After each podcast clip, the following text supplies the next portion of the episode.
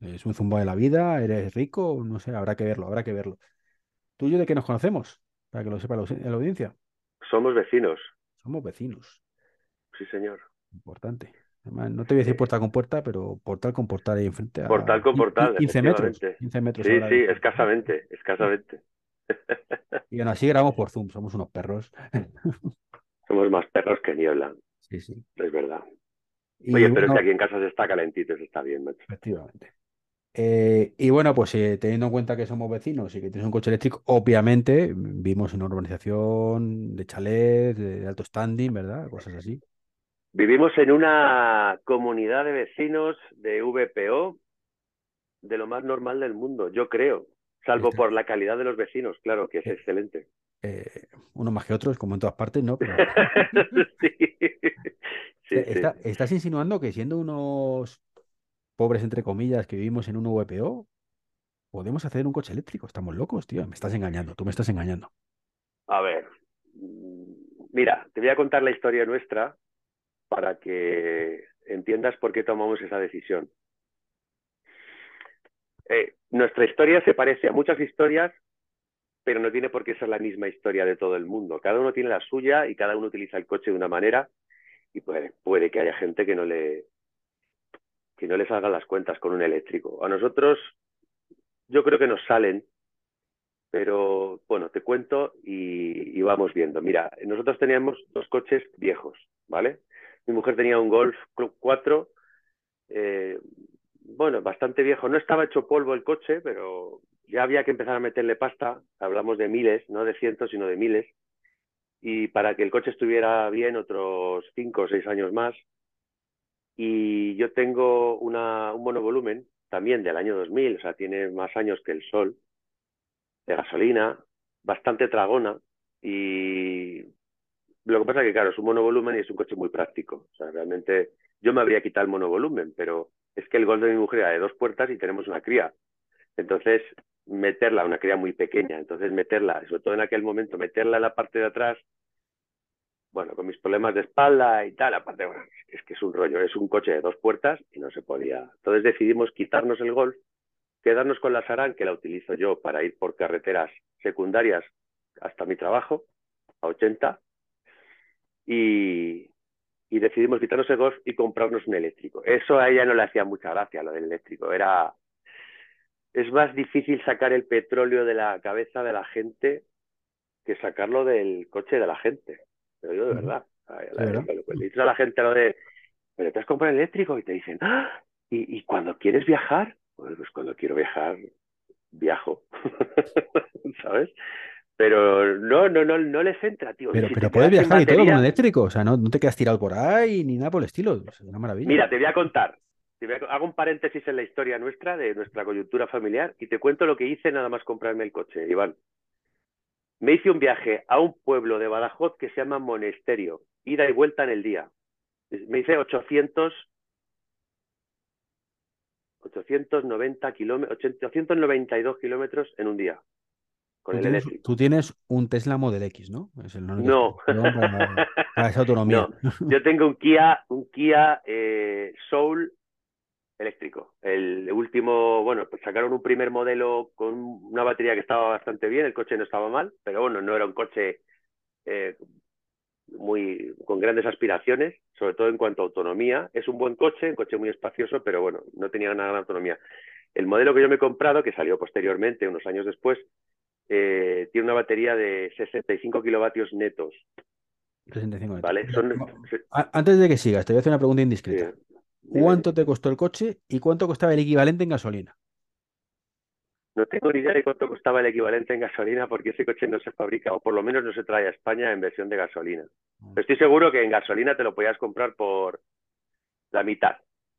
Eh, a lo mejor la mitad o igual, a lo mejor por 18.000 euros te podías comprar o 20.000 un, una versión muy equipada. Probablemente, la más equipada a lo mejor, ¿vale?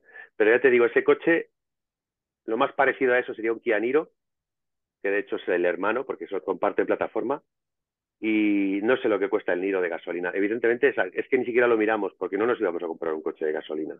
Eso lo teníamos claro. tenemos que jubilar un parque, un parque móvil que tenemos en casa que está muy viejo y lo que no vamos a hacer es repetir lo mismo otra vez. Comprar otro coche de gasolina con los precios que se auguraban para los combustibles fósiles y, eh, una tecnología que tiene 100 años y que, tiene que tiene, que acabar tiene que acabarse eso sí tiene que terminar. Es evidente para mí estaba claro. Ojo que habrá quien piense que no habrá quien piense que no que, que, que la gasolina le queda mucha vida. Sí probablemente le quede mucha vida pero para la gente como yo no porque yo no me puedo permitir el lujo de tener un coche de gasolina. Es un dineral que no me puedo gastar como te iba contando, mi mujer hace muchísima ciudad. Ella va, lleva a la niña al colegio, va a trabajar, eh, trabaja aquí en Alcorcón, se mueve, va, que si va a casa de su madre, que si va a la otra, que si va a la sobrina, que si tal, que si pim, pam. Hace muchísimo urbano. Tú sabes que el urbano, eh, para un coche de combustión, es lo peor. Consumen mucho, muchísimo. Entonces, incluso el diésel que ella tenía, el Golf, le consumía una barbaridad en, urbano, porque gastan mucho en urbano. ¿Vale? Entonces ella decía, no, un híbrido enchufable y tal. Bueno, es una posibilidad que barajé y de hecho estuve mirando seriamente. Pero ¿qué pasa con el híbrido enchufable? Y al final un híbrido enchufable no deja de ser un coche térmico y eléctrico. Tienes dos coches, con un sistema térmico completo y un sistema eléctrico completo. Y con el doble de posibles fallos. Claro, exactamente. realmente tienes el doble de potenciales problemas te lo compras nuevo ya sabes que al principio no te va a salir ningún fallo, pero claro, yo no soy de los que tiene un coche tres años y luego lo vende. Yo lo tengo hasta que se cae a trozos, entonces, porque como te he dicho, no soy rico. ¿Entiendes? Los coches los gasto, no, no los vendo a estrenar, los gasto. Entonces, bueno, me costó convencerla bastante. Al final fuimos a probar un, eléctrico, le gustó, le pareció bien, y bueno, al final conseguí, más que conseguir que confiase en el tema del eléctrico, conseguí que confiase en mí. ¿Vale? Conseguí, claro. conseguí que, que, se, que creyese que yo estaba convencido de que era lo mejor que podíamos hacer. Algo confiará, digo yo, ¿no? sí, hombre, claro que confía. A ver, si no lo sé, tampoco me puse en plan farruco, ¿sabes? Sencillamente le decía, a ver, cariño, mira, a tanto está el kilovatio, a tanto está el litro, tanto sale a los 100 un coche de gasolina, incluso por poco que gaste, que gaste 6 litros o 5 litros un coche de gasolina, menos que eso no gasta ninguno. Entonces, mira, a tantos estaba, ya, bueno, no, estaba todavía la guerra de Ucrania, pero, pero empezaba a subir la gasolina, porque la gasolina, ojo, empezó a subir antes de la guerra de Ucrania, que parece que empezó a subir con la guerra, pero no, empezó a subir antes. un claro, antes, sí. Claro. Entonces empezamos a echar números y pam, pam, pam, y dije, mira, entonces yo, yo personalmente me compraría algo de cara al futuro al futuro, no a los próximos cinco años, de cara al futuro. Un coche que sea probablemente el coche con el que empiece a conducir mi hija, ¿sabes? Dentro de 20 años y diga, papá, déjame el coche, pues le dejaré el, el Kia, que ya será un coche viejo y que como tendrá, bueno, pues no sé, lo tendré controlado y para que no se vaya muy lejos con él, yo qué sé, ¿entiendes? Entonces probablemente será el coche con el que ya empiece a conducir. Y al final, bueno, pues te digo que este proceso de, este pico y pala con mi señora duró un año a lo mejor, ¿eh? o puede que más, puede que más. Y al final dijo, venga, vale, pues teníamos un dinerito ahorrado, dimos una entrada y el coche me costó, creo recordar al final, no, no te quiero mentir, pero me parece que al final nos costó 30.000 euros. ¿Ya con el plan prever incluido? O sea, el, MOVES incluido. No, no, no, no, no, no, no, no, porque el coche lo compramos, se lo compramos al concesionario, era un coche del concesionario, ya tenía más de un año y lo usaban ellos. Entonces ah, tenía de 14.000. Sí, no era cero, tenía 14.000 kilómetros el coche. Estaba el coche nuevecito, eh, lo compramos a un Kia, a una casa, a un concesionario Kia oficial, y lo utilizaban allí, pues lo tenían allí, no sé para qué lo usaban. Eh, tenían dos, uno lo utilizaba un pibe y el otro otro pibe, pues que se le dieron boleto y nos lo compramos nosotros. No era el color que más me gustaba, pero bueno, está bien. Eh, es lo de menos en realidad, por lo menos para mí. Y, y, bueno, pues esto hace ya, no sé, creo que unos seis meses que tenemos el coche. Te digo, me hice aquel viaje para quitarme yo mis propios miedos y convencer también a María Ángeles de que, de que se puede y de que se puede hacer una vida eléctrica completamente. Y me hice el viaje y de vuelta. Salí cargado de aquí de casa, porque claro, esa es otra. Tú sales con el depósito lleno todos los días de casa. Tú cargas en tu garaje. No tienes que ir a cargar una gasolinera, tú cargas en el garaje. Sales con el depósito lleno. Paré en un pueblecito que se llama Oropesa de Toledo, porque salí súper temprano, me paré a desayunar. Enchufé ahí en un cargador que había de Iberdrola de 150 kilovatios. Nada, lo que tardé en tomarme un café con un croissant, eh, ir al baño, eh, yo qué sé, nada.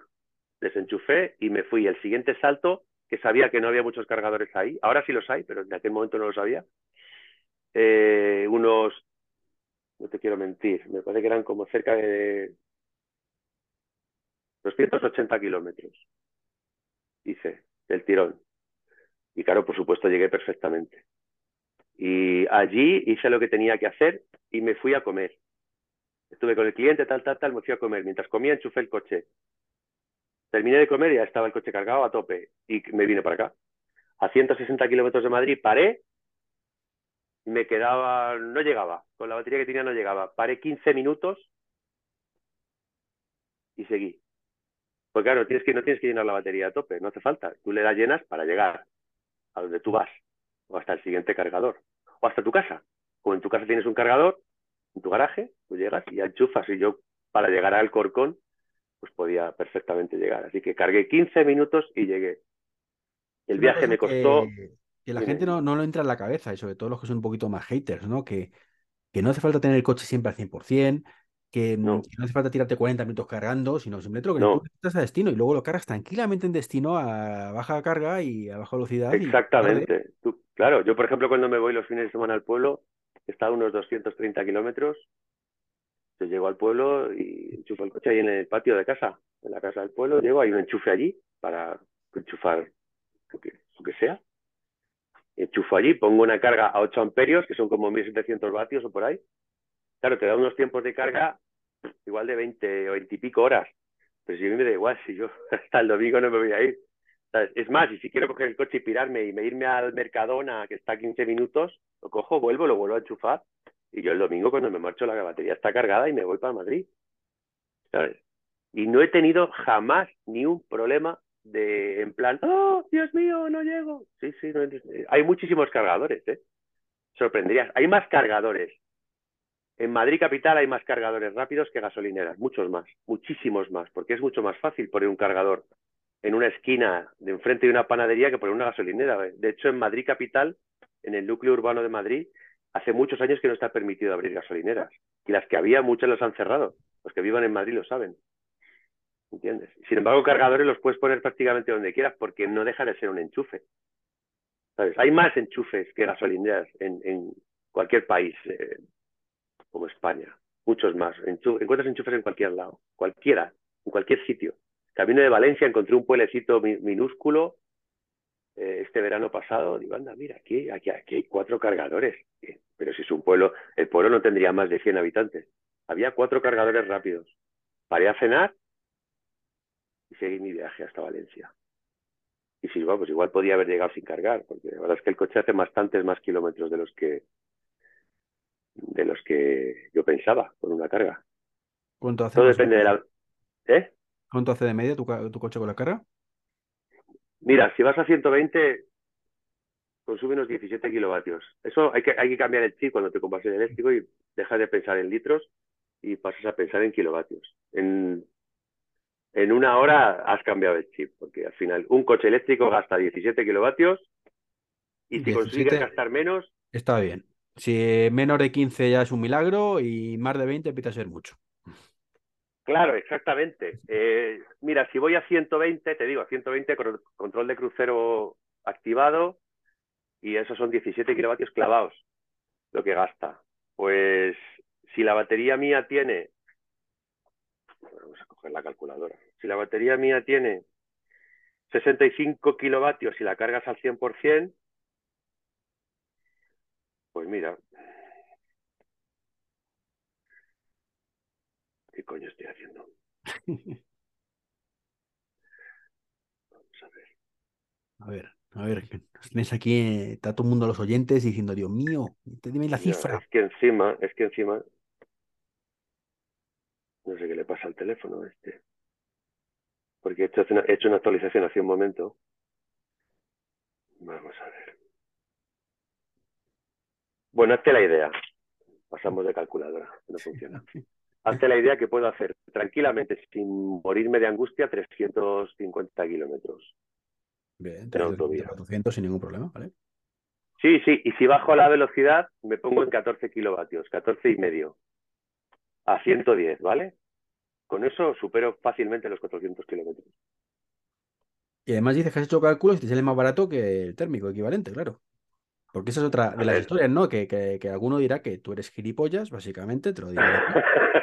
diciendo que cómo va a salirte más barato un, coche eléctrico que un coche térmico. O sea, cuando estás diciendo que te cuesta el doble que. A ver, a ver, claro, claro, el coche, el coche eléctrico, el coste de propiedad de un coche eléctrico, el coste de mantenimiento es ridículo, porque la última revisión me parece que han sido 100 euros o algo así. No sé lo que cuesta la de un coche térmico, porque hace mucho que no me compro un coche térmico nuevo. Pero, pero ha sido la, la más cara, además es, es, esta que haces ahora los no sé cuántos kilómetros tiene ya el coche. Eh, le tocaba justo ahora uno, una que es la más cara que se hace. Y son, a mí que ha sido 100 o 100, 100 y poco. Eh, el coste de mantenimiento es muy bajo, solo hay que echarle neumáticos, porque no tiene nada más. Líquido de frenos y ya está, no hay correas, no hay, no hay aceite, no hay nada, no hay nada. Ahora, el coche cuesta dinero. Claro, el coche vas a la tienda y ese coche de precio tarifa costaba 40.000 pavos. El mío me costó 30. ¿Vale? Pero de precio tarifa, que luego al final nadie paga el precio tarifa, ¿vale? Pero el, coche, el precio tarifa eran 40.000 pavos. Eso es una pasta, y más para un coche como ese, que no es un, que no es un coche de lujo, es un coche, es un utilitario. Es un coche muy grande por dentro, es muy espacioso, el maletero es un poco justo, pero por dentro es súper grande. No sé, como no me lo has enseñado, ahí lo dejo. Pues, mira, eh, cuando tengamos un rato no solo te lo enseño, sino que te das una vuelta con él.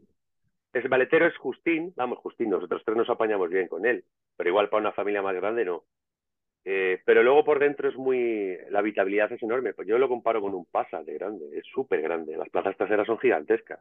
No lo parece. Tú ves el coche y parece un. No sé, parece más Imagino, pequeño. porque eso lo comentan mucho la gente que tiene coche eléctrico, el cambio que ves con el tema de. Em, eh, la barra que va, es que no, no sé el nombre, entre los que une los ejes, ¿vale? Que para unir, que, que la parte de atrás, ¿sabes? Que lleva un montículo. El, el túnel de transmisión. El túnel de transmisión, efectivamente, no me salía el nombre, perdón. Y claro, no lo lleva, con lo cual hay un espacio muy cómodo para las piernas.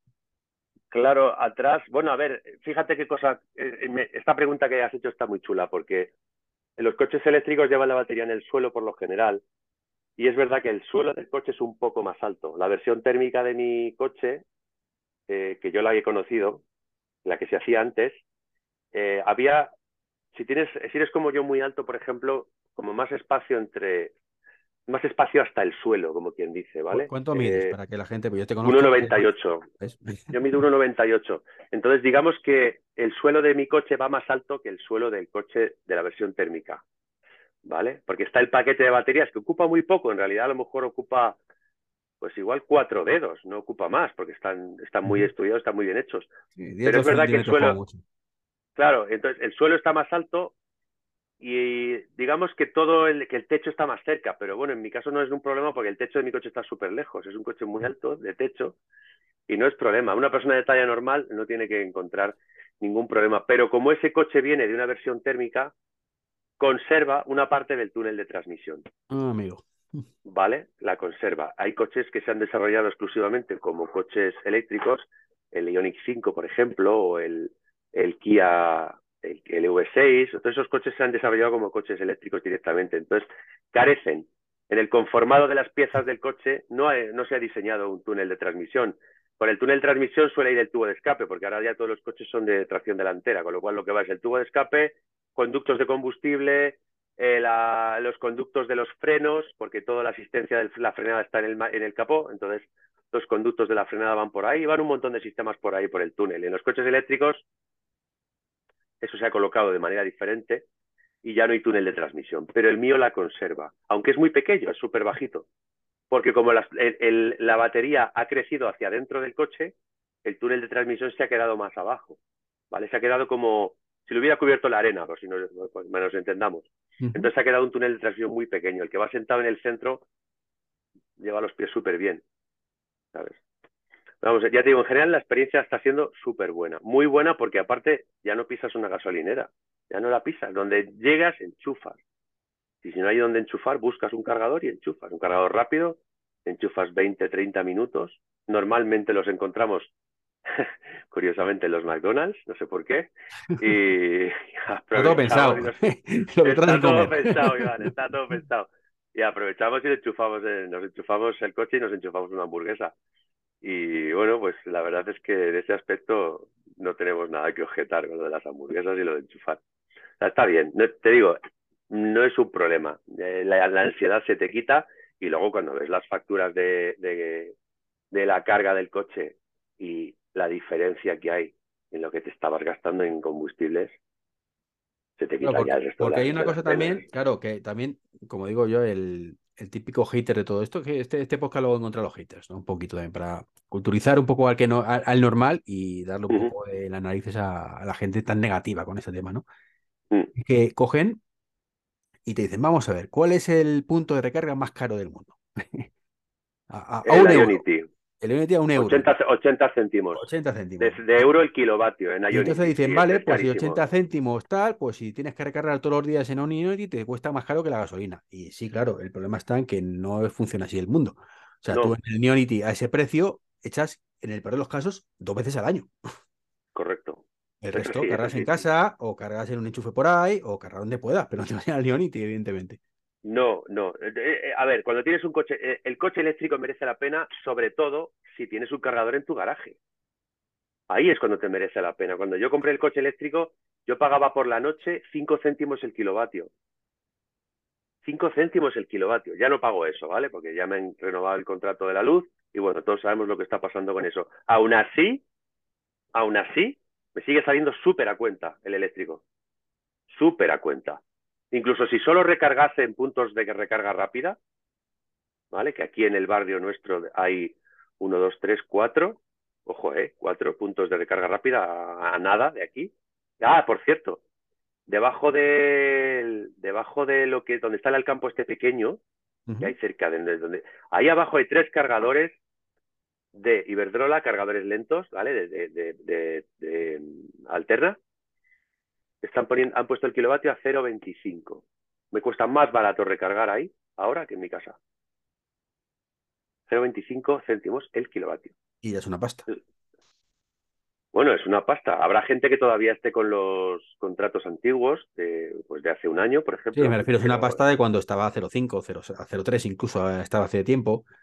Claro, efectivamente, es una pasta, pero bueno, eh, ya digo, ahora mismo es lo que hay lo más barato que vas a encontrar, lo más barato que yo he encontrado en todo el mundo ha sido esos cargadores que están ahí y no sé por qué están a ese precio ridículo. Es verdad que es una carga a 4.400 vatios, que es una carga bastante lenta, pero bueno, si vas a tener el coche aparcado todo el día, sabes que está aquí al lado, vas a pata, de paso compras el pan, dejas el coche cargando y cuando vuelves está cargado, porque al final se tira todo el día ahí cargando o lo dejas por la noche. Tengo que mirar a ver si me dejan dejarlo por la noche, porque es que me sale más barato que cargar en casa. Ahora mismo, allí que en mi casa, fíjate. Y tú supongo que, esto, te, has, tu este, ¿no? Y has dicho, vamos a ver, el coche me va a durar 15 años, pongámosle una cifra razonable, no vamos a decir los 25 que estás calculando como para tu hija, para cuando haga, mm, para tu nieto la reunión, no lo habrás cambiado ya, pero. Entonces, eh, vamos a poner entre 10 y 15 años y, y te sale más barato que, que efectivamente que el equivalente en gasolina, ¿no? No, no, claro, a ver, si, si, si echas las cuentas a largo plazo sale mucho más barato. Sale muy barato. Claro, si piensas en el coche tres años y cambiarlo por otro, con un plan renove, o sea, con un, em, ¿cómo le llaman? Un, bueno, esto es de renting o de, o de leasing o... leasing. Pues no lo sé, no, a lo mejor no. Pero si piensas tener el coche para meterlo en casa y de soltarlo dentro de 10 o 15 años, o cuando se siniestre, o cuando, cuando toque, eh, desde luego que sale muchísimo más barato. Es que una correa de distribución vale 600 pavos en el taller. Cambiar una correa de distribución de un, de un diésel. ¿Vale? Es que este coche no tiene eso. No tiene embragues que cambiar. No hay aceites, no hay bujías, no hay filtros. No tienen nada. Si es un tablet con ruedas. ¿Entiendes? O sea, a la larga te estás ahorrando una pasta gansa, un pastón. Y luego el tema de la degradación de las baterías que me preocupaba a mí también, claro, como a todo el mundo. Bueno, pues por lo visto es que las baterías de los coches eléctricos se han fabricado precisamente con el miedo de los fabricantes a tener que, soportar en garantía baterías degradadas se están fabricando unas baterías para coches eléctricos con una calidad tan alucinante que pasados 10 años la degradación está siendo, hombre, imagínate por ejemplo que tú tienes un coche eléctrico de primera generación que te hace escasamente 100 kilómetros, como eran los primeros Nissan Leaf y los Zoe, etcétera, ¿no? Eh, claro, ¿qué ocurre? Que a, poco que te muevas cargas la batería completamente todos los días. No, y, que eh, aparte esos coches no tienen refrigeración líquida, eran correcto, todavía con aire, que es una de las cosas más criticadas en el Leaf. Correctamente, correctamente, exacto, así, es, así es.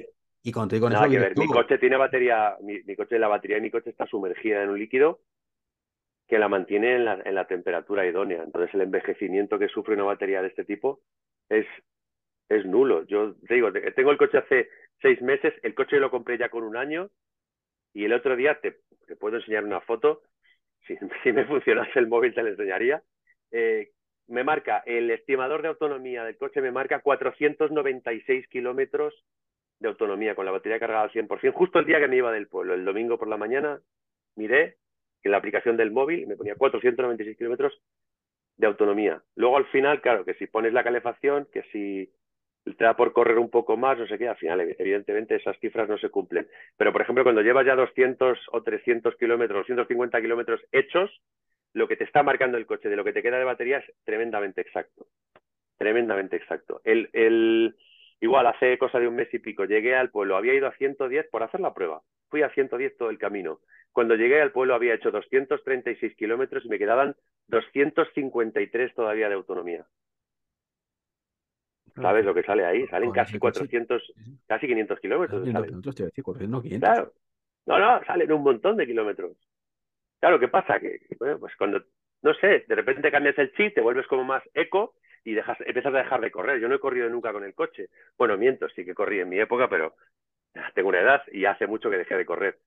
Y bueno, si tú, si tú respetas las normas de tráfico más o menos, tampoco te digo ponerte en plan eh, súper estricto, pero respetándolas razonablemente, tienes unas autonomías, tío, que, a ver, nosotros viajamos con una niña pequeña, no te puedes meter 400 kilómetros del tirón, porque el niño dice, ¿qué pasa aquí? Quiero hacer pis, ¿sabes? Entonces paras, te enchufas. El niño y tú. O menos yo. me, fui el otro día, bueno, hace unas semanas, con, con mi hija a. Me digo Córdoba, no es Córdoba, coño, a Granada. Y paré dos veces, macho. Eh, claro. Veces, claro. Otros cientos y pico kilómetros. Eh, claro, claro, claro, efectivamente. Y paras, y paras 20, ya que vas a parar, coño, paras 20 minutos, vas al baño, te tomas una Coca-Cola, te estiras un poco, ya tenemos una edad, ya no, no, te estiras, das un, no sé, y, sigues camino. Esos 20 minutos que has cargado a una potencia de, pues eso, como poco, como poco, que te esté dando un Iberdrola pequeño de reales, unos 47 kilovatios reales en 20 minutos, te vas hasta el siguiente cargador. Que pues, si total, si vas sabes que vas a volver a parar. Y me dices, no, es que yo soy de los que le gusta meterse 600 kilómetros sin parar. Mira, chico, pues igual lo eléctrico no es lo tuyo, por lo menos de momento. Pero nosotros hace, ya, mucho tiempo que hacemos paradas, a los 200 kilómetros paramos, y es que la cría dice que, que, que, papá pis, ver Y papá también pis, y mamá, y todos, y hay que parar. Eso eh, no sé, lo hacíamos cuando éramos jóvenes. y cuanto más en el coche, pues más, más paradas, porque cuando, cuando paras tú, te dice la niña que no tiene ganas, pero a los 100 kilómetros ya le ha entrado ganas a la niña. Claro, claro, efectivamente. De momento nosotros nos ponemos bastante de acuerdo. Pero te digo, no es un problema. La autonomía no es un problema en absoluto. Para nada es un problema. Dentro de poco vamos a hacer un viaje a Alicante, vamos a ir los tres. Son 440 kilómetros los que tenemos que hacer. Ya sé dónde vamos a parar. Y si no podemos parar ahí, o por lo que sea, hay, otra, otro un poquito más adelante. Y si no, hay otro un poquito más adelante. No pasa nada, no pasa nada, funciona perfectamente.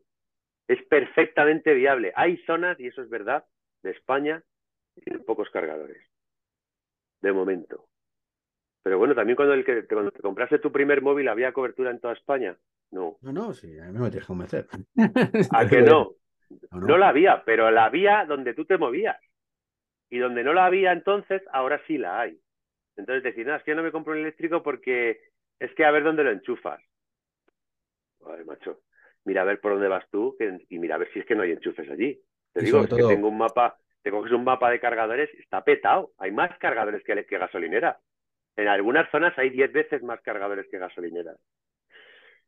Entonces, bueno, yo entiendo que. A ver, también es cierto que, eso tiene un matiz, ¿vale? Normalmente los cargadores es punto de carga. Y una gasolinera, pues tiene a lo mejor 8, 10, 12 mangueras. Sí. Entonces es cierto que, que, luego la cosa cambia, ¿no? Y evidentemente la gasolina tú vas y, y, rellenas el depósito en 5 minutos, 10 minutos, como mucho. Sí, pues sí, y, y, lo otro, pues te tiras un ratito más. Insisto, a día de hoy. Claro, que eso es otra eh, de, de, los eternos debates, ¿no? Es a día de hoy, ¿vale? Y, pero es que esto no va a ser siempre así. Eso lo creo que tú y yo tenemos claro. O sea, eh, tu coche ahora mismo tarda en cargar eso, pero dentro de cinco años tardará cinco minutos. Sí, el mío no, porque la tecnología de mi coche no permite hacer tal cosa. Pero que compre un dentro de cinco años. Claro, pero, pero sí, sí, evidentemente. Las baterías. Y luego hay una tecnología que no se está, no se está desarrollando mucho, cosa que me sorprende, que es la de los condensadores, que son muy ligeros, tienen una densidad energética limitada, pero las potencias de carga son prácticamente ilimitadas. O sea, puedes cargar a 400 kilovatios eh, en corriente continua. Siempre. Sí, el problema ahí ya no es que tú, que tú puedas, que la tecnología te permita cargar el coche eh, a esa potencia. El problema es que haya esa potencia disponible. Tú date cuenta, cuando tú ves un cargador rápido, siempre hay cerca una torre de alta tensión. Fíjate. Que a lo mejor si vas por aquí por la ciudad, no, pero hay una caseta de transformación cerca. Los cargadores de, coche, los cargadores rápidos de alta potencia, no van al enchufe de, casa, no van a una, o ni siquiera a una toma de trifásica. Esos trabajan a un voltaje mucho más alto. Las baterías de los coches van a 400 voltios, las que menos. Entonces, siempre hay una... Ellos no se enganchan a la red a la que te enganchas tú, ellos se enganchan a, redes de media tensión. Entonces, la posibilidad de encontrar un cargador a veces es, complicada, no porque nadie se haya molestado en ponerlo, sino porque es que no hay red de media tensión por ahí cerca. Pero sí hay una toma de 7 kilovatios de corriente alterna en un hotel donde tú dejas el coche y durante la noche, si has llegado completamente seco, por la mañana está el coche cargado a tope y puedes seguir viaje en serio, no es tan, no es, a ver, no es tan complicado. Ya hemos pasado un verano con el coche, nos hemos ido de vacaciones con él, nos fuimos a Soria, planificamos una carga a mitad de camino, bueno, pues para quitarnos la ansiedad. Luego nos dimos cuenta que llegábamos perfectamente al camping donde íbamos. Allí en el camping podíamos cargar en un enchufe convencional. Nos daban un cablecito, te ponías allí, pum, enchufabas el coche y, ya está, ya tenías tu coche cargado para, para moverte. O sea, en serio, no es, es más difícil pensarlo que hacerlo. Una vez que lo estás haciendo, te das cuenta no te da pereza, porque me da pereza a mí, con el térmico. Cada vez que tengo que echar gasolina, digo, qué ganas de tener un eléctrico para olvidarme ya de echar gasolina, salvo cuando tenga que pillarme por ahí de viaje o cosas estas, pero el resto de las veces, pues no, lo que dices tú, recargas en casa. Claro, es que, es que el otro día discutía con un, con un amigo aquí tomando una cerveza. Joder, es que claro, tú te vas de viaje y te tienes que parar una hora a cargar. Digo, vamos a ver una cosa, macho. Tú, si sumas todos los ratos que te pasas a lo largo del año en la gasolinera, ¿cuántas horas te salen al año en una gasolinera? Por poco que estés, Iván, estás 10 minutos, ¿no? Sí, 5 de minutos. que repostas, pagas, como haya dos tíos delante y uno quiera factura, te tiras 12 minutos, que, lo he contado, porque todavía tengo un coche de gasolina, que me he permitido eso de ese estudio, ¿no? Lo he hecho, que son 12 minutos. yo, yo es que suelo pagar en Resort con Wilet, con lo cual hago directamente del surtidor ah, eso tengo que probarlo yo, eso, tengo, eso me tienes que enseñar cómo va. La cosa es que eh, si te pones a sumar, macho, te sale bastante más tiempo que en vacaciones parar una hora en un cargador rápido. Joder, macho, en Semana Santa te molesta mucho de toda la Semana Santa pararte una hora a cargar el coche, ¿me lo estás diciendo en serio? Venga, hombre. Es que no me lo creo, hombre. Que no, que sabes que está ese perfil de machote ibérico que me quiero hacer los, 10, los, los mil kilómetros de tirón sin parar, no lo sé. Tú imagínate, mira, eh, lo venía pensando esta tarde en el coche. Como sabía que íbamos a hablar, digo, a ver, eh, imagínate que ahora llega el Samsung o, Apple y te dicen, oye, mira, los nuevos teléfonos de nueva generación, eh, Iván, eh, van a tener una autonomía de 15 días. Y tú dices, ¡hala! ¿En serio? ¡Qué maravilla! Dicen, sí, pero verás, ya no lo vas a poder cargar en casa, vas a tener que ir a cargarlo a un estanco. Y tú dices, ¿por qué? Porque ahora van con, con, combustible fósil. Entonces es un combustible fósil que solo lo suministran en los estancos. Entonces de repente dices, espera, espera, espera, espera, me estás tomando el pelo, ¿no? Que yo antes cargaba mi móvil todos los días. Antes de acostarme lo enchufaba y hacía y a dormir. Y por la mañana estaba cargado. ¿Eso te ha molestado hacerlo alguna vez? No, tampoco lo has hecho nunca de otra manera, ¿verdad? Es lo que has hecho siempre. Y ahora te dicen que no, ahora te dicen que vas a tener una autonomía flipante en tu móvil, pero que ojo, que ahora el teléfono va con, yo qué sé, etileno de no sé qué, que lo venden en los estancos. Y tienes que ir allí y cargarlo. Y además es más caro. Y tú dices, no, no, no, no, pues esta, nueva, esta nueva tecnología no me gusta. Pues esto es lo mismo que quitar la gasolina de, de la cabeza de la gente. Están diciendo que ahora vas a poder cargar tu coche en tu casa y un día como hoy, que está lloviendo a cántaros, no vas a tener que mojarte debajo del... del eh, ahí, eh, eh, bueno, a veces tienen techo, pero estás ahí mojándote en la gasolinera haciendo cola. Yo estoy cansado, estoy deseando llegar a mi casa, pero no, antes tengo que ir a echar gasolina. Pues macho, a mí, son, a mí me da una pereza. El, problema de todo esto es que ahí sí mm, todavía tenemos el gran problema, es que tienes que tener garaje o similar. La gente que no tiene garaje todavía lo tiene jodido. Eso es cierto que a día de hoy, y recalco el día de hoy, en noviembre de 2022, lo tienen jodido los que no tengan garaje. Es verdad. Eso ahí no tengo, no, ahí no tengo una carta en la manga. Si no tienes un garaje, eh, tienes un problema. Yo conozco una persona que tiene un eléctrico y, lo carga en la oficina. Cuando va a la oficina ahí hay cargadores de cortesía de la empresa y enchufa y lo enchufa ahí. Y, pero en realidad, claro, por ejemplo, donde yo me crié en Madrid, eh, allí la casa de mis padres no había, no tenía garaje, aparcabas en la calle, lo cual era un infierno ya de por sí, ya no. Pero yo creo que si no tienes un garaje, Iván, eh, si no tienes garaje, el menor de tus problemas es que tu coche no sea eléctrico, te lo digo de verdad. O sea, tu problema es que vienes con la compra y tienes que subirla, eh, vienes con el crío, tienes que aparcar, aparcas a freír puñetas, está lloviendo. O sea, si no tienes garaje, en mi ecuación de vida no está el coche eléctrico. Porque tienes, ya te digo, tienes que solucionar otras cosas antes que el coche. Por ejemplo, comprarte una casa con garaje. ¿Sabes? Vende esa casa y comprarte una con garaje, porque... Ya, lo que pasa es que esa casa irá a vivir alguien es también. terrible no tener y garaje. estará en la misma situación que tú, ¿no? Y esa persona, que es la historia, en 2035 no podrá comprar un coche que no sea eléctrico. Ese es el handicap. No, no, no, no, no. No, no, no. A ver, eh, nosotros cuando compramos el coche eléctrico, Iván, no teníamos cargador en el garaje. Hemos estado mucho tiempo. Yo ahora lo cargo, de hecho, cuando voy lo cargo en la oficina. No hace falta tener cargador en el garaje. Tú, a ver, yo, una batería como la que tiene mi coche, por ejemplo, que tampoco es una batería súper gigantesca. Ese coche lo cargamos, no sé, una vez al mes, más o menos. Cada 20 días cargamos la batería del coche. Si no viajamos, ojo, ¿vale? Uh -huh. Mi mujer, mi mujer utiliza el coche y carga cada 20 días. Eh, no, no hace falta cargar todos los días. No es necesario. El cargador está ahí y si lo usas bien y si no, pues nada. No, no, no vas a enchufar el coche todos los días. Ni de coña enchufas el coche todos los días. No, no, olvídate. No funciona así. De hecho, vamos, si pudiera me compraría otro eléctrico y, y te digo que habría días que nadie enchufaría el coche en el cargador. Porque no hace falta. Yo hago unos 40, 50 kilómetros al día entre ir y volver del trabajo, más si me muevo por aquí un poquito por Alcorcón. Y mi mujer hace menos kilómetros todavía que yo. No, que va, no, no cargas todos los días. Puedes coger un día, te vas al, al campo a comprar y mientras estás comprando cargas el coche. De hecho, es lo que hemos hecho muchas veces. Cargas el coche, cuando terminas de comprar, te vas a casa y ya tienes la batería cargada para todo el mes. Bueno, igual todo el mes es muy optimista. 20 días. Uh -huh. Ya te digo, si no viajas. Bueno, no sé, a mí me parece que está bastante bien. Bueno, no hace sí, falta sí. tener un cargador, no hace falta tener garaje. O sea, si no tienes garaje, puedes tener un coche eléctrico. Por supuesto que puedes. Lo que pasa es que, claro, ya tienes que meter en tu rutina del mes, pues decir, es que un día tengo que pararme aquí y cargar. Por fortuna, el modelo de estación de servicio está cambiando. Entonces ya la gasolinera de toda la vida, que tiene una tienda donde tú puedes ir y comprar ciertas cosas, incluso eso va a terminar desapareciendo. Y en mi opinión, esto es una, una opinión mía, ¿no?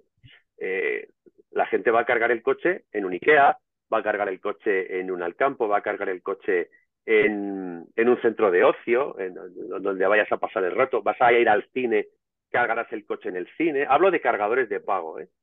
Tú cargarás el coche habrá miles de sitios para cargar el coche. Y la estación de servicio como tal, la gasolinera de toda la vida, con su tienda de alimentación y tal, bueno, eso irá, eh, yo creo que va a ir desapareciendo, se van a quedar algunas, evidentemente, porque siempre harán falta durante mucho tiempo, pero bueno, ese, ese modelo eh, va a dejar de ser la exclusiva de, la estación de servicio. O sea, entiendo que tú estás muy tranquilo con la ordenanza europea esta del 2035 y que no va a haber ningún problema real. A mí no me parece que sacar, a mí no me parece que las cosas por la fuerza funcionen bien. Sacar la gasolina por narices de la, del, transporte o, el diésel o en general, no, no lo sé, las cosas suceden de forma natural. Es como cuando imagínate que ahora mismo viniera una ley y te dijera, por narices tienes que tener un teléfono móvil. Y tú dijeras, hombre, es que yo ya lo tengo. ¿Sabes? O, por narices tienes que, tiene usted que ser cliente de un banco. Bueno, pues que ya lo soy.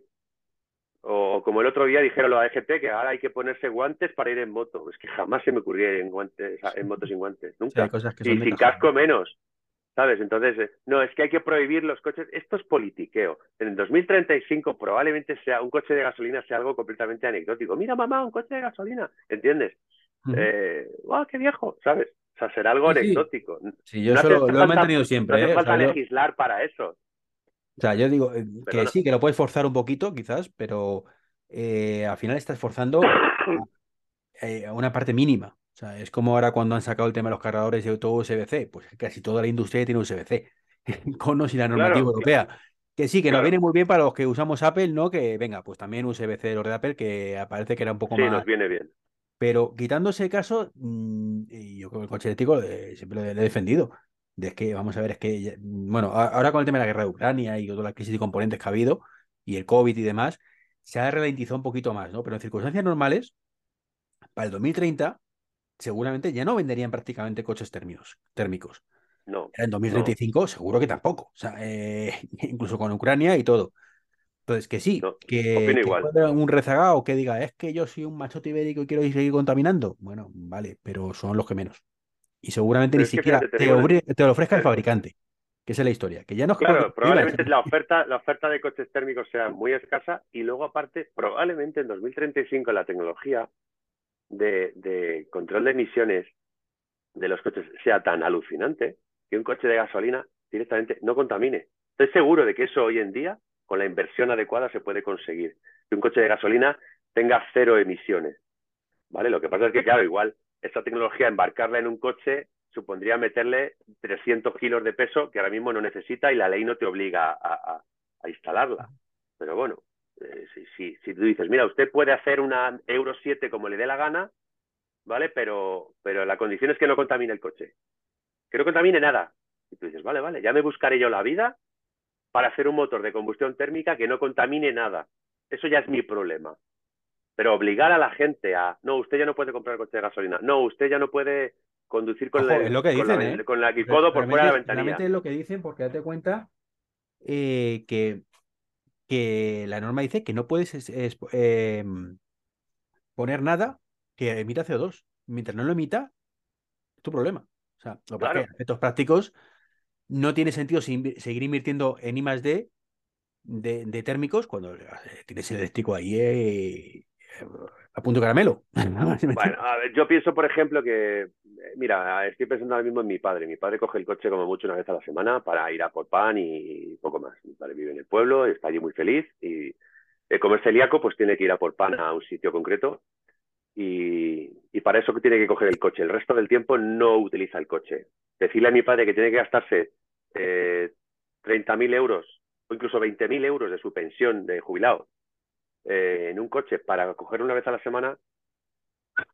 Pero ojo, en lo que dice la normativa es que si te compras un coche en 2035, ya no venderán el térmico, pero no que tú no puedas seguir usando tu térmico. No, no, no, lo que quiero decir es que para, para una persona que utiliza el coche de vez en cuando, que todavía conduce, un coche de gasolina, ni siquiera te digo un híbrido, un coche de gasolina con cambio manual, o sea, la cosa más, más antigua que te puedas echar a la cara, eh, a, él, a él le vale. ¿Vale? ¿Y es que coge el coche una vez a la semana. Es que, es que tiene el coche hace 10 años y no tiene 80.000 kilómetros todavía. Que le seguirá sirviendo ese coche. es que esa es la historia. Claro, y le seguirá no te obligan a tipo de coche. coches Claro, ese tipo de coches tendrán o deberían seguir existiendo adaptados a los tiempos modernos y con una contaminación ridícula o incluso nula, ¿vale? Con el coste que ello conlleve, porque el medio ambiente es importante y de hecho estamos aquí en, en este podcast, tiene un nombre que, lo deja bien claro, ¿vale? Entonces, eh, es importante, hay que velar por eso. ¿no? no digo que no haya que hacerlo, lo que digo es que los ingenieros se rompen el coco y consiguen hacer cosas impensables. ¿vale? Yo he visto camiones, yo estaba al lado de un camión que yo me he dado cuenta que estaba en marcha porque estaba oyendo el motor. Pero tú sabes que hay camiones que te pones al lado, de pie, y te tienes que quitar porque no puedes respirar. Claro, entre un euro 3 y un euro, un euro 6.2 me parece que es, un euro 6, es que contamina 500 veces menos. Ojo, 500 veces menos. Sí. Agüita, ¿eh? Pues si dejas que la tecnología siga progresando, llegará un momento que el tubo de escape de un camión sea allí donde debas ir a respirar cuando te falte el aire. ¿Sabes? ¿Entiendes? No, cuando pero, pero aire, cierto, cuando aire fresco irás al tubo de escape de un camión. No, no, yo, yo lo que me refería es que eh, el coche de tu padre seguirá estando activo, ¿vale? Pero y es cierto que no podrá comprarse otro equivalente en ese momento nuevo, de segunda mano Claro. también. Pero, Claro. pero realmente los coches eléctricos hoy en día te cuestan 40.000 euros. En 2026 te costarán 25. En 2030, 20. Y en 2035, lo mismo o menos que un coche térmico de esos que me estás diciendo. Yo espero que sí. Entonces, Porque si la industria del automóvil no soluciona el tema de los precios, eh, va a colapsar. No, otra cosa es que suban los otros, que también subirán, ¿eh? O sea, se van a igualar en algún momento, pero también porque subirán los otros, ¿no? Lo- Los, térmicos. Pero tenemos ¿Sabes la y pasa? demanda, oferta y demanda, tío. O sea, si la gente ya no quiere térmico por todo lo que va a venir, pues el que lo quiera tendrá que pagar más caro. Bueno, ahora mismo está viendo un, ahora mismo está viendo un crecimiento terrible del, del coche de segunda mano. Porque te vas a la tienda a comprarte un coche y ahora el que, lo que menos es un híbrido, obviamente, y ya más tiene sentido. Pero hay gente que dice, mira, es que yo- es que el, ese, el, el perfil de ese que te comentaba hace un momento, el tío que coge el coche una vez a la semana, es que ese tío no se va a comprar un híbrido. Es que también son caros los híbridos. Valen pasta, llevan mucha tecnología, muchísima tecnología. Entonces, yo es que mire usted que yo para ir a por el pan, me vale con el Dacia este que tiene 10 años, me vale mejor, a lo perfectamente. mejor también hay que cambiar ciertos hábitos. Y es que a lo mejor para ir a por el pan, lo que tienes que comprar es un patinete. No es que coger el coche. Ya, lo que pasa es que mi padre con 78 años que tiene, no le veo, no le veo al hombre en el patinete. Todo sea que se lo proponga y se anime, pero ahora mismo, francamente, no le veo. Y claro, y según pase el tiempo tendrá más años, incluso llegará un momento que ya no podrá conducir y el coche que tiene pues se quedará ahí cogiendo polvo y bueno, ya veremos. Pero no lo sé. Yo, de todas maneras, a lo que voy es que obligar, obligar a la sociedad a hacer lo que tú quieres que la sociedad haga, No, no, que estoy de acuerdo, el- ¿eh? no Que, yo soy válido de, de la forma natural, como te decía. Y, y que es que consigue lo mismo. Si es que efectos prácticos consigue lo mismo. Un, tardarás un día más, un día menos, pero consigue lo mismo. Si es que Es que al final la razón es la razón. Lo eléctrico es cojonudo. Eh, Perdóname que utilice esta palabra. Eh, desde mi punto de vista, siempre hablo de mi propio punto de vista. Para mí es buenísimo. Entonces, si es buenísimo para mí, otros con el tiempo se irán dando cuenta de que también es bueno para ellos. Yo cuando me compré mi primer móvil, me decía la gente, pero yo para qué quiero un móvil? ¿Qué, ¿Para qué quieres un móvil? Vas a tener un móvil, ya te lo digo yo que vas a tener un móvil. No, hombre, no, yo nunca voy a tener un cacharro de esos. y cuando empezaron las tarifas de internet, ¿de qué pasa? ¿No puedes esperar a tu casa a hacer el ordenador a nivel correo? ¿Que tienes que estar ahí? ¿Te acuerdas de Exactamente, todo el mundo te escribía desde el correo de la empresa. Y claro, pues efectivamente, ¿yo para qué quiero conexión de internet en casa? Venga, hombre, ¿y para qué quiero yo un eléctrico? Pero si los eléctricos, si eso es un... Ya verás, si al final todo el mundo tendrá de algún modo un coche eléctrico. Pero bueno, es una cuestión de tiempo. Los pioneros, los primeros, los que nos hemos lanzado al principio, pues, bueno, pues, pues nos hemos atrevido, ¿sabes? Bueno, tú ya eres de segunda remesa, ¿eh? Los pioneros son los que se empezaron en 2012. Sí, los, los primeros, los méritos, primeros, pero los primeros Leaf, aquellos, sí, sí, eh, esos son los que los sí que valientes, los los que se compraban el buah, Tesla en aquel momento, en 2012, cuando salió. Que ahí sí, sí que no, que eso sí. sí lo tenían jodido para cargar. Ahí sí que lo tenían jodidos para cargar y era mi garaje y que a ver dónde cargo el próximo día. Sí, sí, es verdad. Lo que pasa es que, bueno, al final era un producto de... No era exactamente... Un Tesla no es exactamente un coche. Un Tesla es... El Tesla es como el Mac, como el iPhone en su momento. Ahora, ahora un iPhone, la verdad es que mucha gente tiene el iPhone. Al principio el iPhone era, oh, un iPhone, un iPhone. No, pues el Tesla es un poco un icono. Te compras un Tesla sin ser el mejor coche que hay, ni muchísimo menos, es un icono. Vale, entonces, bueno, la gente se compraba el Tesla, el que se lo podía permitir porque se estaba comprando un icono. El que le interesa la ecología y le interesa la economía, se compra un eléctrico. A mí me encanta eso de moverme y no contaminar. Me, me, me, me pone, me pone a 100, tío, por no, decirlo, por no decirlo de otra manera. Me encanta eso de desplazarme cientos de kilómetros. Y, y, no, me lo quiero imaginar porque yo la verdad es que he conducido eléctrico una vez, pero muy poquitas. Pero mi híbrido, eh, no enchufable además, que es una mierda de, híbrido, siempre digo lo mismo. Ese, ese, ratito, esos dos minutos que consigues de vez en cuando que vaya en modo eléctrico, eh. joder, ¿por qué no puedo tener esto siempre? Claro, claro, claro, claro. Es una sensación estupenda. Aparte, la conducción del eléctrico, por lo menos la del mío, es una maravilla. Tiene, tiene mucho empuje. El empuje lo tiene desde cero revoluciones. No es como motor térmico que hasta que no coge ciertas revoluciones no empieza a empujar de verdad. Este no, este le pisas, bueno, que tengo el coche hace seis meses, ya tengo que cambiar los neumáticos. No te digo más. O sea, tengo que empezar a relajarme un poco porque tiene muchísimo par, empuja muchísimo el motor. Es muy divertido de llevar y luego muy silencioso y no tiene marchas, es solo acelerar y frenar. Es, es un juguetito, la verdad. Es como un coche de Scalestri, pero en grande. ¿sabes? Mola mucho. Entonces, tu próximo coche, definitivamente otro térmico, ¿no? Está clarísimo que va a ser otro térmico porque estás súper descontento con tu compra y te sientes gilipollas por haberte gastado ese dinero en un eléctrico. Pues mira, contestando a, tu, a una de tus primeras preguntas, te puedo decir que probablemente mi próximo coche sea térmico porque no me puedo permitir, porque como te he dicho, no soy rico para nada, no me puedo permitir, probablemente no me pueda permitir tener otro coche eléctrico porque son caros. Son caros. A lo mejor me compro un pequeño utilitario de segunda mano para ir a trabajar, que es lo que hago con ese coche. Ir a trabajar y volver, porque me he dado cuenta de que me quedé con la Saran por si me hacía falta disponer de ese volumen de carga, de, esa capacidad que tenía la Saran. La realidad es que no la hemos vuelto a utilizar para nada. La utilizo para ir a trabajar y no le damos ningún otro uso. Conclusión, fuera la Saran. Si puedo comprarme a lo mejor un Prius de segunda mano, pues ya estaré contento con eso, pero y si no me compraré pues a lo mejor un Civic, algo pequeñito que gaste poco, que gaste cinco litrillos para ir y volver del curro, yo no corro, y, tratar de contener el gasto en, transporte. Y si pudiera permitirme otro eléctrico, pues mira, sería fabuloso. Pero de momento no creo. Vamos a tener que esperar hasta 2035, como tú has dicho, para que igual que No, yo me refería, me refería cuando cambies, que cuando cambies el, el Kia, te iba a decir si El Kia, ni de coña. Yo no vuelvo a la combustible fósil ni loco ya.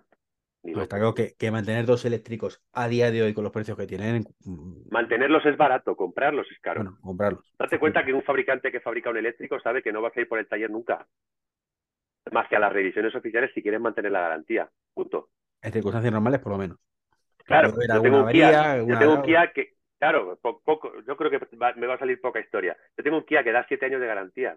Ojo, siete años de garantía. O sea, si voy a hacer las revisiones oficiales, tengo siete años de garantía. Eso es lo que me van a ver por allí. Probablemente no tendré averías y no iré nunca, más que a las revisiones. Entonces el fabricante dice, vale, vale, te cobro todo esto, te lo tengo que cobrar ahora. ¿Vale? Porque no te lo voy a poder cobrar en piezas, ni revisiones, ni sustitución de embragues, ni rollos en vinagre, porque no hay nada de eso en mi coche. Entonces te lo cobran todo al principio. Entonces, claro, son caros. Me dicen, no es que la batería es cara. Bueno, sí, vale, son caras, pero no. Lo que pasa es que el retorno, el retorno que a un fabricante le da un coche normal de combustión interna, ya no se lo va a dar un coche eléctrico. Como no tengas un impacto por ahí y tengas que ir al taller de chapa oficial de Kia, si quieres ir, y que te arreglen ahí el coche, ¿entiendes? Si no, no, no vas a ir por el taller. Entonces te tienen que cobrar ya. ¿Por qué los Dacias estos son tan baratos? mucha gente, vamos, lo he oído comentar muchas veces, el Dacia es muy barato. ¿Por qué? El coche es barato, pero luego cuando vas al taller te empiezan a rascar un poquito el bolsillo, un poquito más que con cualquier otro coche. Al final acabas, tú te echas las, cuentas de lo que te ha costado tener un Dacia y te sale tan caro como haberte comprado un Opel. ¿Sabes? Lo que pasa es que lo que te costó en la tienda fue mucho menos. Con el eléctrico es al revés. Tú vas a pagar del tirón todo eso. ¡Pum! 30.000, 40.000. Pero ya ya está, y el coche es tuyo. Entonces, bueno, es, depende de cómo lo veas, si lo puedes hacer o si no lo puedes hacer. Nosotros teníamos un dinerillo ahí ahorradete y dijimos, venga, pa, pa, pa, sacamos una financiación y estamos pagando el coche cómodamente. Cuatro años y el coche es nuestro. Pues eso Sí, es una pasta, pero es que ahora solamente es hacerle kilómetros. El, coste de, el coste de propiedad es muy bajo. Entonces, bueno, estamos contentos. Yo animo a la gente a que lo haga. Lo animo. Lo que pasa es que entiendo que...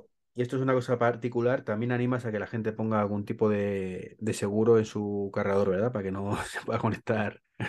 Sí, bueno. sí, animo a todo el mundo a que ponga, a que lo ponga bajo llave, el cargador de su coche. Que lo pongan bajo llave. no, no le ha pasado a Juan efectivamente, pero sí nos pasó a otro vecino que tiene también un eléctrico que se le enchufó un listo. Yo todavía, yo todavía estoy flipando. Llegó el pibe y se enchufó allí y dijo, no, es que como hay tantas plazas aquí vacías, pues yo me, me he puesto aquí y me he enchufado. Pues vale, usted, muy bien, caballero. Y se ha fumado un puro después, claro. No sé, alucinante. Sí, los cargadores tienen que ir bajo llave o tener algún tipo de control telemático que tú puedas.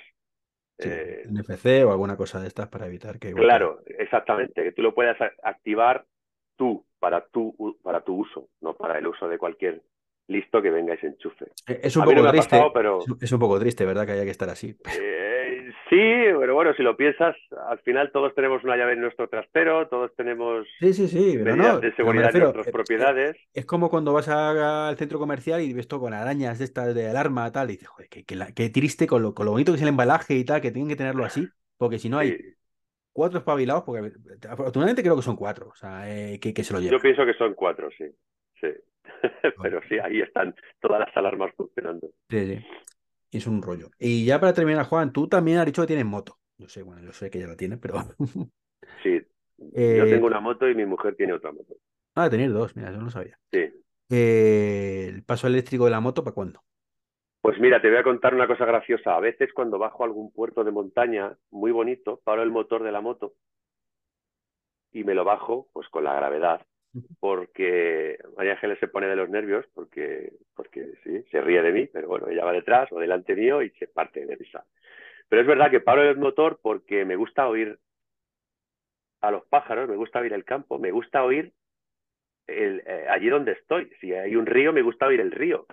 Cuando paso junto al río, me, gusta oír el agua. Y en mi moto no hace mucho ruido, pero ya hace un ruido que tú vas montado encima del motor al final y... Eh, la, moto más silenciosa, algo que sea eléctrica, si vas encima vas escuchando todo el ruido que te cagas. al final lo que, me, lo que me di cuenta es que cuando paro el motor de la moto lo que escucho son los neumáticos. ¿Sabes? Entonces oyes el de los neumáticos. Pero sí, a veces paro el motor porque me gusta escuchar. Si yo pudiera ir en una moto eléctrica que hiciera muy poco ruido, disfrutaría mucho de la experiencia de ir en moto más de lo que lo disfruto ahora. Y disfruto mucho, aunque últimamente la cojo poco, pero me, gusta muchísimo andar en moto, sobre todo viajar en moto. Y si tuviera una moto eléctrica sería carísimas Y a lo mejor me daría menos pereza cogerla, porque mi A ver las final... ya, ¿eh? Y, hombre, son un poquito caras sí, pero... Joder, son carísimas, tío, son carísimas. Son muy caras. Y aparte ya tú sabes que yo soy muy grande y motos eléctricas grandes, creo que ha salido ahora una al mercado, una no recuerdo la marca, que era tipo, tipo trail, ¿sabes? Una moto grande. Y, y bueno, pero lo que pasa es que están disparatadas de precio. Hay otras cosas que hacer antes que comprarme una moto eléctrica. Pero bueno, por supuesto, algún día la tendré, está claro. Si sigo siendo motero, algún día tendré una moto eléctrica. Porque cuando salga con mi moto de gasolina me dispararán los guardias civiles o algo así y dirán, ¿dónde vas tú? Contaminando. sí, sí, me gustaría tener una eléctrica. No, yo creo que, que, que ella escucha este podcast tiene claro que, que tú te cogerás algo térmico si no te queda más remedio. Claro, lo cogeré a disgusto, lo haría a disgusto. Si puedes elegir, pues evidentemente será todo eléctrico a partir de ahora. Sí, sí, eléctrico o de hidrógeno, ya veremos cómo va evolucionando eso del hidrógeno. Que es hidrógeno es eléctrico al final. Es un motor eléctrico, otra cosa es que vaya a batería o, a pila de hidrógeno, pero sigue siendo. Por supuesto, la propulsión va a ser siempre eléctrica. Bueno, no, no, porque Toyota estaba coqueteando con motores eh, térmicos propulsados por hidrógeno. Pero bueno, yo, yo creo que son solo coqueteos, pero ya veremos en qué, acaba todo eso. Y pues bueno, pues eso. Yo animo a todo el mundo a que se lo compre. Se lo compre si puede y si le cuadra. Si, se le, si le cuadra, que lo haga. Ya no va a volver atrás nunca. Bueno, esto es como, como el ejemplo que ha puesto Dapper. O sea, el que va en rara vez vuelve. El que compra un Mac, es raro que luego quiera comprarse un PC. A ver, los hilos, como todo en esta vida, pero es raro. Sí, sí. El que compra un iPhone es raro, quiere luego buscarse un Android, es raro, pero lo, lo hilo. Sí. Y, el eléctrico es un poco lo mismo, ¿no? Es raro que, bueno, a ver, hay gente que tiene experiencias traumáticas, yo qué sé, pues el típico caso de uno entre un millón o entre 100.000, que justo se le estropea la batería por un golpe que ha tenido con una piedra y le dice el fabricante que la vida es muy dura, pero que me des 8.000 pavos por la batería. Y el coche tiene 100 meses. Claro, entonces, claro, dices, mm, me estás tocando los huevos. Ya, sí, sí, son experiencias malas. Yo eh, no sé, por, eh, por ejemplo, hace poco leí un tío de un Hyundai Hyundai Ioniq como el Ioniq, que es un coche que me ha gustado siempre mucho, el eléctrico, que lleva la batería en la parte... El mío, 100% eléctrico, ¿no? El tuyo 100% eléctrico. El coche me encanta. Y, y le invistieron por detrás y le dijo la Hyundai que ese coche ya no se fabricaba y que le daban poca, poca solución para el problema que tenía. La batería quedó destruida, aparte de las baterías eléctricas de los coches Nadie se atreve a tocarlas porque son de alto voltaje. Hay que ir a sitios donde sepan. Y ya te digo, el coche, la batería quedó muy tocada y, no le dieron solución al hombre aquel. Está, me, dio muchísima pena porque no me parece no me parece que la marca tenga que hacer algo así, la verdad, deberían haberle dado una solución, pero no pero, pero el problema no es el problema es la marca, efectivamente, no es el coche. Es decir, no, no, no, no, claro. No es la tecnología, no es que sea eléctrico y fíjate, no, es la marca, en este caso Hyundai, o cuando Tesla ha tenido cosas de estas, el que no ha respondido como debe responder. Exactamente, exactamente. Luego quieren que te compres un coche eléctrico, pero cuando tienes, cuando tienes un problema te dicen, eh, ¿qué pasa? No. Bueno, yo qué sé, tío. Eh, no sé, imagino que los primeros coches de gasolina les pasaban cosas parecidas. Sabes que las primeras gasolineras no existían. Eh, ibas a comprar la gasolina a una farmacia. No se vendía gasolina, no, había gasolinera. es un ejemplo que Eran le puse los, pioneros. a, una persona un poco hater hace poco. Dije, es que los coches es que tienen que mejorar lo que hay. Digo, ya, ya. Y el que cuando inventaron el Forte, ¿qué? ¿Que había gasolinas como Z? Pues no, y la gente lo compraba. Y era una putada. La gente lo compraba, exactamente. Y vendía, compraban bidones de gasolina en, las boticas y los compraba porque eran los de donde se vendían. Luego ya surgió la figura de la gasolinera, la estación de servicio, te limpiaban el parabrisas, pero eso vino después. Y aquí, pues aquí pasa igual. El coche eléctrico, pues sí, ahora somos los primeros y mis colegas me miraban raro y ya lo van asumiendo. Llegará un momento que todos tengáis un eléctrico. Yo les digo, tendréis todos un eléctrico. No, hombre, no, ¿qué dice? Bueno, vale, vale, ya veremos. Y todos tenéis móvil también.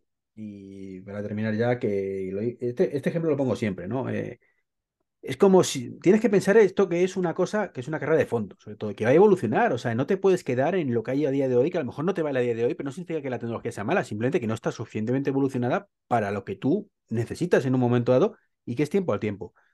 Y, siempre pongo el mismo ejemplo. Si a ti en 2010, no te decía en 2007 cuando salió el iPhone, ¿no? En 2010 te estoy hablando, ¿eh? tres años después, te dicen, eh, la cámara de que utilizarás siempre será la de tu móvil, tú qué hubieras hecho en 2010. Ni de coña. Eh, esta mierda de fotos, 640 x 480, ¿qué me estás contando? Ni de, coña. Yo voy a seguir yendo con mi cámara de fotos Canon toda la vida. de 2.000 pavos o 3.000 euros. Exactamente. Y, mis cuatro zoom intercambiables. Y, sí, sí, sí, sí. Y no. Y, no. Y llega 2022 y, ¿quién es el que va con el zoom tal? Pues los que son muy frikis de la fotografía, pero la gente normal sacó el móvil del bolsillo y además ya me da igual uno que otro. O sea, ya no es un tema de, de que tenga que tener un iPhone 14 Pro Max, ni mucho menos. Cualquier teléfono hoy en día te hace unas fotos cojonudas. Sí. Y, esto, es, esto es una cámara de fotos, ya está. Y si no puedes hacer un zoom 20X, pues no lo haces, pero sigue siendo tu cámara de fotos. Correcto. Yo tengo una, Canon con el objetivo y tal, y ahora ya lo utilizo muy, muy, muy, muy, muy poco. Llevo siempre el teléfono. Y hace unas fotos fabulosas mi teléfono. Estoy encantado. no me hace casi nunca falta. Bueno, pues, está bien, mola. Porque es eso, que, que, en aquel momento, si nos lo hubieran dicho, habríamos dicho ni de coña. Evidentemente, tienes que pensar que esto va a evolucionar y que esa cámara Warry Page era la semilla para que 10 años después tuvieras una cámara que ya quisieran las cámaras digitales de hace 10 años tener la calidad que tiene ahora lo de un móvil. Correcto. Hay sensores de, de teléfonos móviles que tienen 40 megapíxeles. ¿Dónde vas? No, no, es marketing, marketing puro. ah, sí. De, eso sabes, eso sabes tú mucho más que yo. No, no, si los tiene, los tiene. Lo para que mm, me refiero que los megapíxeles, eh, estamos en un top y de esto, pero los megapíxeles realmente es el tamaño de la foto. No significa que tenga más calidad. Correcto. hay fotos a 5 megapíxeles que se ven mil veces mejor que una de 40 megapíxeles. Pues, sí, es enorme, pero está todo mal. no pilla casi luz. No sé qué. Es cierto, es cierto.